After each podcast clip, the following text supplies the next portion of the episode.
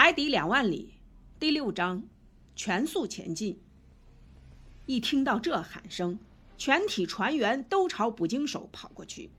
舰长、军官、水手长、水手、见习水手，以及撇下轮机的机械师和扔下锅炉的加煤工，全都往一个方向跑去。停航的命令已经下达，船靠着惯性在缓缓地向前移动。天已经全都黑下来了，我便在寻思：天这么黑，那个加拿大人眼睛再尖，又怎么透过黑夜看见东西呢？他到底看见了什么呢？当时我的心跳都快要蹦出胸膛了。内德兰德并没有看错，我们大家都看到了他手指的那个东西。距离亚伯拉罕·林肯号右舷后部两链的地方，海水仿佛是从下面被照亮。这不是普通的磷光，这一点是肯定无疑的。那个怪物隐于水面下几图瓦兹，发出一种极强的、说不清楚是什么的奇异的光来。有好几位船长在报告中都提到了这种光。这种奇异的光，想必是由一种大功率的照明装置发出来的。海面上被这光照亮的地方，映出一个长长的椭圆形，其中心有个光亮的焦点。那焦点发出来的，那焦点发射出来的光极其刺眼，离焦点越远，光就越弱。这不过是许多灵光的聚合体。军官中有一人大声说道。不，先生，我很有把握地反驳说，海隼、海鞘等软体动物是绝不可能发出这么强的光的。这种光基本上是电光。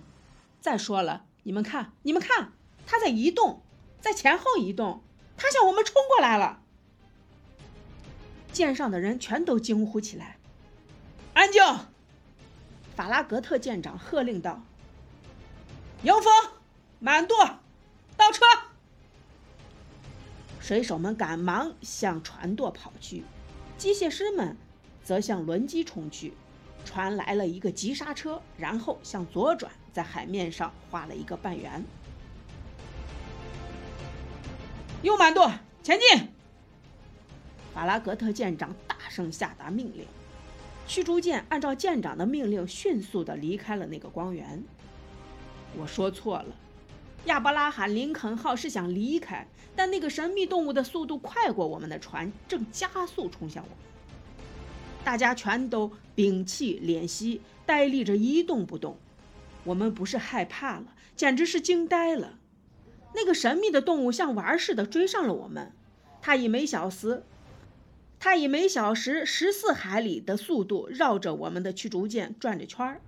并用它那闪亮的粉尘似的东西把驱逐舰给罩住，然后便拖出一条灵光闪闪的尾迹，很快像高速列车的机车在喷吐浓烟似的往后退了两三海里。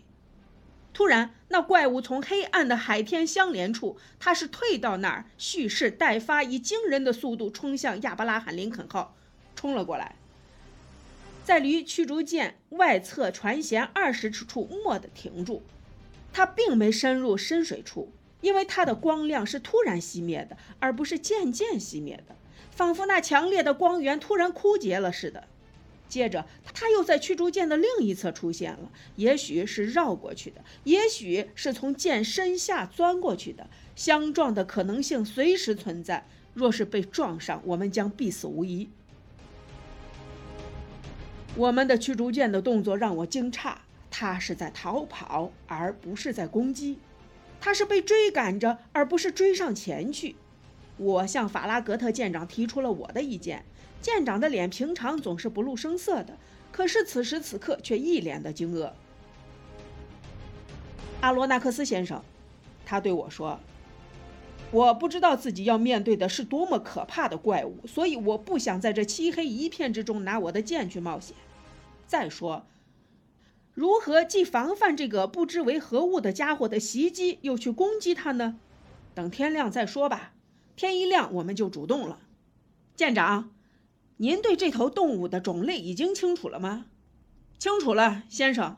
它显然是一头巨型独角鲸，而且还是一头带电的独角鲸。也许是的，我又说道。我们不可离它太近，就像不能离电鳗或电鳐太近一样。没错，舰长回答说。如果他身上具有雷电般的力量，那他肯定是造物主造出来的最可怕的动物。因此，先生，我们必须谨慎行事。整个夜晚，全体船员都严阵以待，谁都不想睡觉。亚伯拉罕·林肯号因为速度没有那怪物快，于是便干脆放缓速度，低速地行驶着。可那独角鲸也学着驱逐舰的样儿。由着海浪颠簸着，仿佛下定了决心，绝不离开这搏斗的舞台。但是午夜时分，他却不见了，或者更确切地说，他像一只大萤火虫似的灭了。他逃离了，大家怕的就是他会逃走。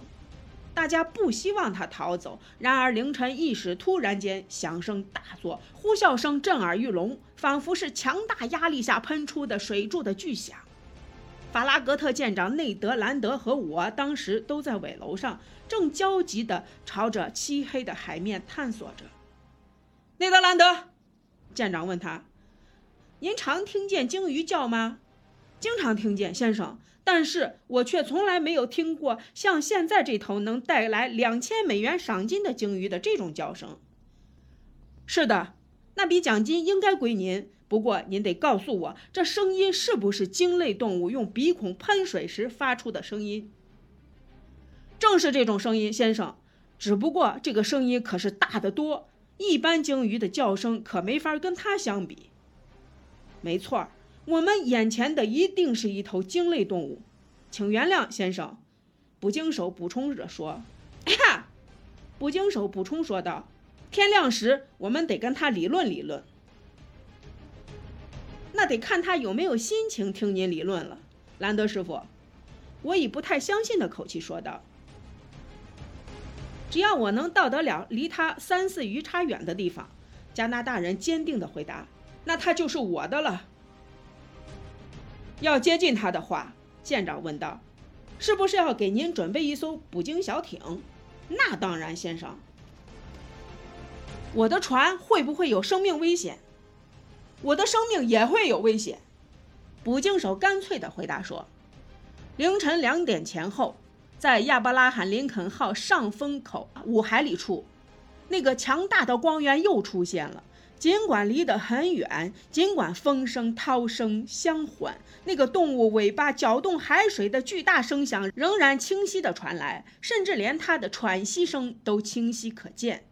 那头巨大的独角鲸浮在水面呼吸时，空气好像在猛烈地通过它的肺里，犹如蒸汽涌进两千马力的机器气缸一样。嗯。我在寻思，一头力量抵得上一个骑兵团的鲸鱼，那它肯定是个特大的家伙。大家严阵以待，随时准备搏斗，直到东方破晓。各种捕鱼工具沿着船舷墙摆着，喇叭口型炮和大口径火炮都填满了火药。喇叭型口炮可以把捕鲸叉射出一海里远，而大口径火炮用的是具有。致命的杀伤力的开花弹，力气再大的动物挨上一炮必定一命呜呼。内德兰德一直在忙着磨他的捕鲸叉，那可是他手中可怕的武器。到了六点光景，天已放亮，第一道晨曦微微露出，独角鲸身上的电光便熄灭了。七点，天已大亮，可是晨雾浓密，能见度很低。即使倍数最大的望远镜也什么都看不清楚，大家感到非常沮丧，非常恼怒。我爬到驱逐舰后桅杆上，有几位军官已经待在桅杆顶上了。八点，浓雾在波涛浪尖上翻滚着，不过大团的雾气正在逐渐消散，视野随之开阔，天际变得明朗了。突然，内德兰德又像昨天一样大声呼喊起来：“那家伙在右舷后方！”捕鲸手大喊。大家的目光全都转向他所指的方向。在距离驱逐舰一点五海里的地方，一个又长又黑的大家伙浮出水面，一米高。它在用力地甩动着尾巴，搅出巨大的漩涡。从未见过有什么鱼的尾巴能用这么大的力量击打海水。这个动物游过的地方，留下一条巨大的、白花花的、长长的弧形，表明它的行动轨迹。我们的船接近了这头鲸类动物。我从容不迫地观察了它。香农号和和海尔维蒂亚号的报告对它的体型描述有些夸大。据我估算，它的身长最多二百五十尺。至于它的速度，就很难估计了。不过，不管怎么说，整体看来，我觉得这个鲸类动物的躯体各部分的比例是恰到好处的。可当我对这个不同凡响的家伙进行观察时，两股水与气交融的水柱从他的鼻孔里喷射而出，高达四十米，致使我专注起他的呼吸方式来。我最终得出结论，认为这个动物属于脊椎动物门、哺乳动物纲、单子宫哺乳动物亚纲、鱼形动物中的鲸类动物目。至于属于什么科嘛，我一时尚说不清楚。鲸类动物目前有三个科：鲸鱼科。抹香鲸科和海豚科，而独角鲸则划归海豚科的。这些科又各自分成好几个属，属下又分种，每个种又分若干个变种。这头独角鲸属于什么变种、什么种、什么属、什么科，我尚无法确定。但我相信，有上苍和法拉格特舰长的帮助，我是会完成这个分类工作的。船员们焦急地等待着舰长的命令。舰长仔仔细细地对那头动物观察了一番，然后让人把机械师叫来。机械师很快跑来了。先生，舰长问：“压力够吗？”“够，先生。”机械师回答。“好，天足美，烧旺火，全速前进。”全体船员听到命令，立即欢呼起来。战斗的号角吹响了，不一会儿，亚伯拉罕·林肯号的两个大烟囱便喷出了浓浓的黑烟，轮机在抖动，连带着甲板也抖动起来。亚伯拉罕·林肯号在强大的螺旋桨的推动下朝前方疾驶，径直追向那头动物，可后者竟然毫不在乎。待到驱逐舰距它半链远的地方，他才假装逃逸，往水下潜去。与驱逐舰保持着一定的距离，就这样追逐了三刻钟光景，驱逐舰与那头鲸类动物始终保持着这个距离，想靠近后者两图瓦兹都不可能。显然，这般追法永远也别想追上这个怪物。法拉格特舰长焦躁地捻动着下巴下那撮山羊胡子。内德兰德呢？他喊道。加拿大人闻声赶来。怎么样，兰德先生？您看是不是还需要把小艇放下去？舰长问道。不必了，先生。内德兰德回答说：“这家伙是不会让您逮着的，除非他自己情愿负手就擒。那怎么办？如果有可能的话，您就尽量加大马力，先生。而我嘛，对不起，我得攀上。”我得攀上手鞋为之所。等船接近捕鲸叉可以插到的距离，我便用捕鲸叉插它。内德兰德到了他说的位置，炉火在不断的加大，螺旋桨每分钟转到了四十三转，蒸汽不停的从阀门里喷出来。经航速表检测，亚伯拉罕·林肯号行驶速度达到每小时十八点五海里。然而。那个可恶的畜生同样以十八点五海里的时速疾行。驱逐舰以这样的速度又追了一小时，但连一图瓦兹的距离也没能缩短。对于美国海军的一艘速度最快的舰船而言，这简直是奇耻大辱。全体人员一个个都憋着一肚子火，水手们在咒骂眼前这个怪物，但那怪物却不屡哈。但那怪物都不予理睬。法拉格特舰长已啊已不仅仅是粘动着他下巴下面那撮山羊胡子了，他简直是在扯那胡子了。机械师又被叫了起来。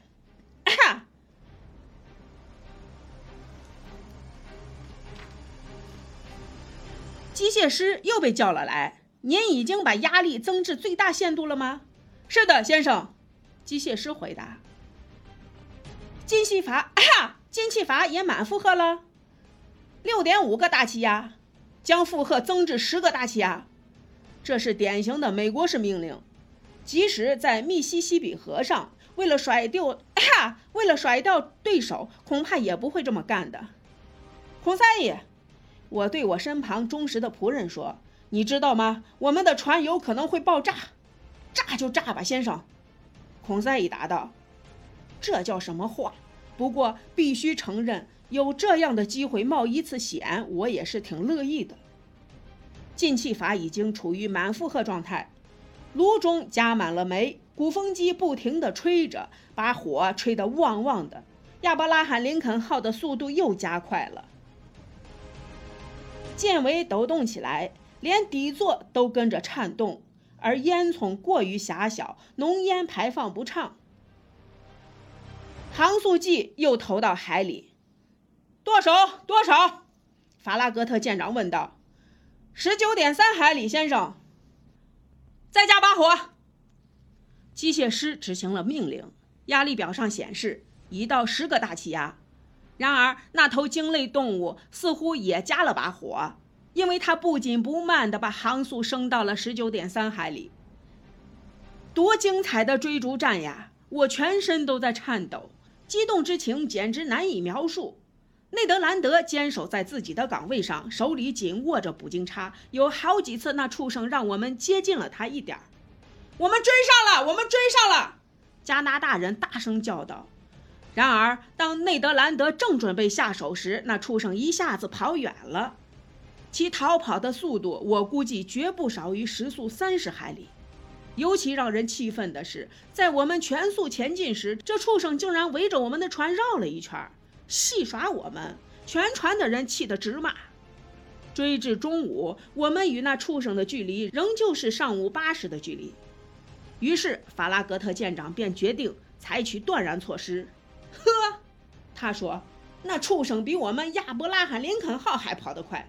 那好吧，我倒要看看他跑的有没有我们的锥形炮弹快。”水手长，叫炮手跑步前去甲板的炮位待命。前甲板上的大炮立即填满了火药，瞄准待发。炮弹打了出去，但炮弹却从离我们半海里的那个怪物上方几尺的地方飞了过去。换一个神炮手来。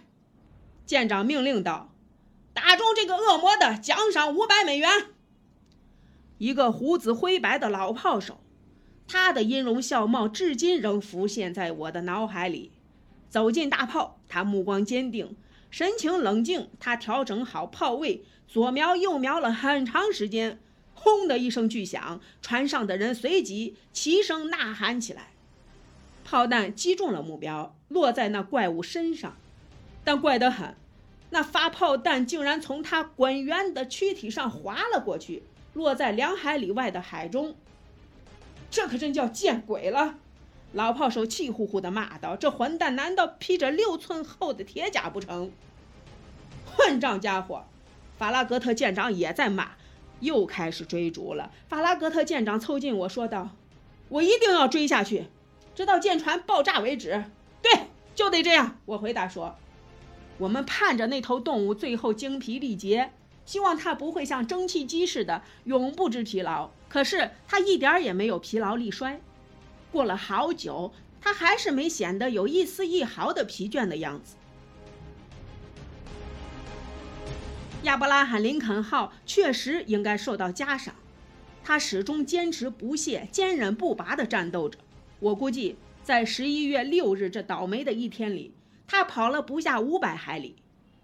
夜幕降临，夜色笼罩着波涛汹涌的大海。此时此刻，我以为我们的远航已经结束，我们再也见不到那头神奇的动物了。但我却想错了。夜里十点五十分，在我们船的上风口三海里处，先前的电光又出现了，和昨夜的电光一模一样，仍旧那么亮堂，那么强烈。独角鲸似乎一动不动地呆着，也许它游了一天，现在睡着了，任由波涛的颠簸。这可是个大好时机，法拉格特舰长决定抓住这个机会。舰长下达了命令：亚伯拉罕·林肯号谨慎地缓缓靠近，以免惊动了对手。在海上，趁鲸鱼熟睡而将其捕获是常有的事。内德兰德就曾不止一次地捕捉到熟睡的鲸鱼。这个加拿大人现在又攀上了手协为之所，待在自己的岗位上了。舰船悄悄地接近那头动物，在距离它两链处关机，依靠鱼速缓行着。全船的人都屏声敛息，甲板上一片沉寂。离那炽热的光源不足一百米时，那亮光更加强烈，刺得大家的眼睛都睁不开了。这时候。我正伏在首楼的护舱板上，看着下方的内德兰德正在一手勾着斜围撑杆前之索，一手举着他那极其锐利的捕鲸叉。他与那头静止不动的动物相距不到二十尺。突然，他胳膊一甩，捕鲸叉扔了出去。只听见那捕鲸叉像是碰到了坚硬的物体，发出清脆的响声。电光突然熄灭。两股巨大的水柱像龙卷风似的直射亚伯拉罕·林肯号的甲板，人们被冲得前仰后翻，缆绳也被冲断。在这可怕的水柱的冲击下，我被从护舱板上冲了下去，还没有来得及抓住什么东西，就被冲进了大海里。